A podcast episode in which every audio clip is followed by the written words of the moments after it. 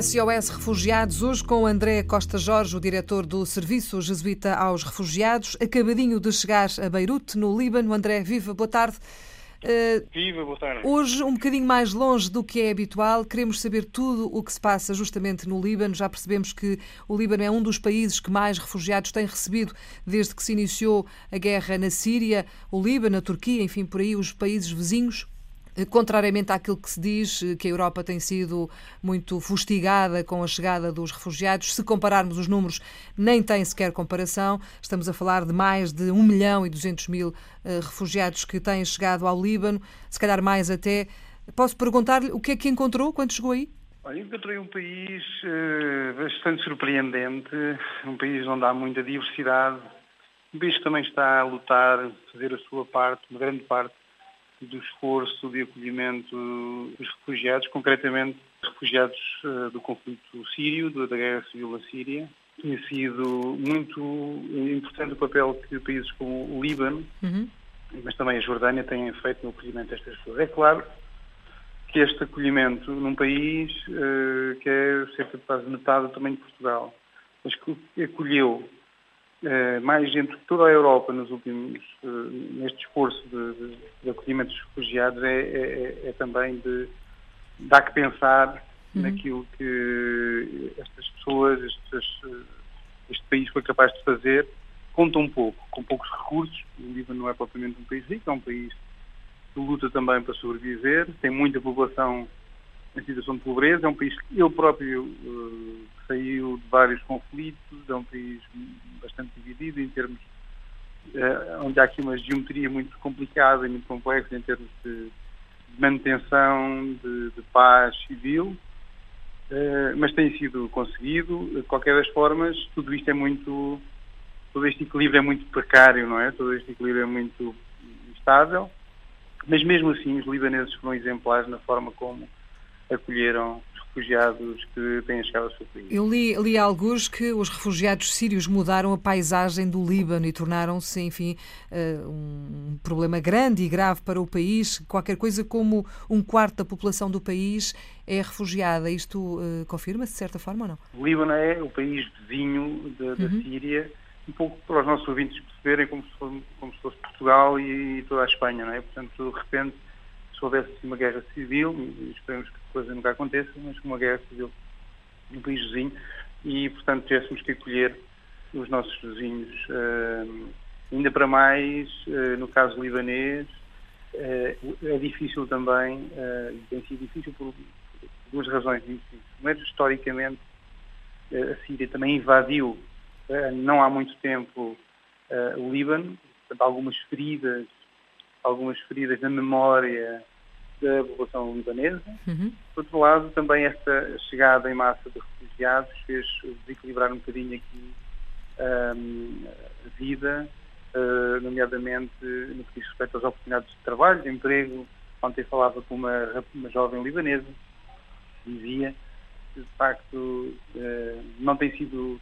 Não é, o difícil não é acolher as pessoas, o difícil é depois a vida das pessoas aqui, porque as oportunidades de trabalho não são muitas e, portanto, que as pessoas libanesas uh, sentem que concorrem para os uhum. postos de trabalho com as pessoas que chegam, o que é de alguma maneira natural, ou seja, eles estão, eles estão a tentar também integrar estas pessoas, uh, que são os seus vizinhos, que são, são os seus próximos, mas tem sido difícil. Não é uma tarefa e, fácil.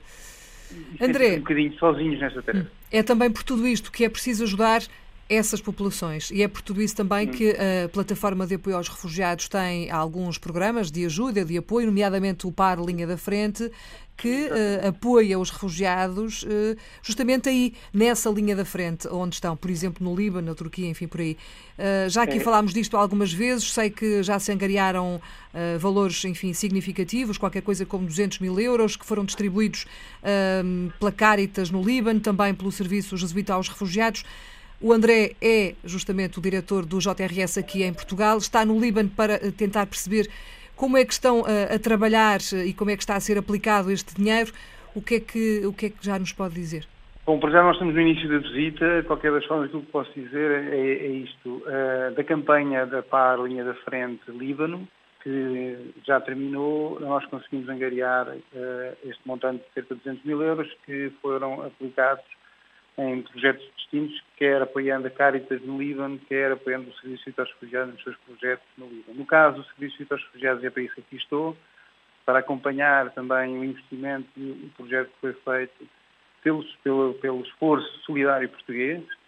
Um, e o nosso projeto aqui, o projeto que é acompanhado pelo JRS, são apoiar cinco escolas, cerca de 1.700 crianças, garantindo que todas as crianças possam ter acesso a uma refeição, uh, garantindo que a escolarização não possa ser prejudicada, porque as crianças aqui refugiadas, que estão fora do sistema de ensino libanês, não têm acesso a esse sistema, estão em escolas que estão a ser acompanhadas, estão a ser apoiadas pelo Serviço de Refugiados no terreno, através dos seus colaboradores e voluntários, com professores, garantindo que as crianças que estão na escola não possam deixar de ter um processo de escolarização o mais normal possível. É muito importante que a guerra, que a condição de refugiado não faça com que as crianças sejam duplamente vítimas, para além de estarem a fugir da guerra, da perseguição, uhum. também não estarem no sistema de ensino ou perderem anos de ensino, pois é muito difícil recuperar esse tempo. E, portanto,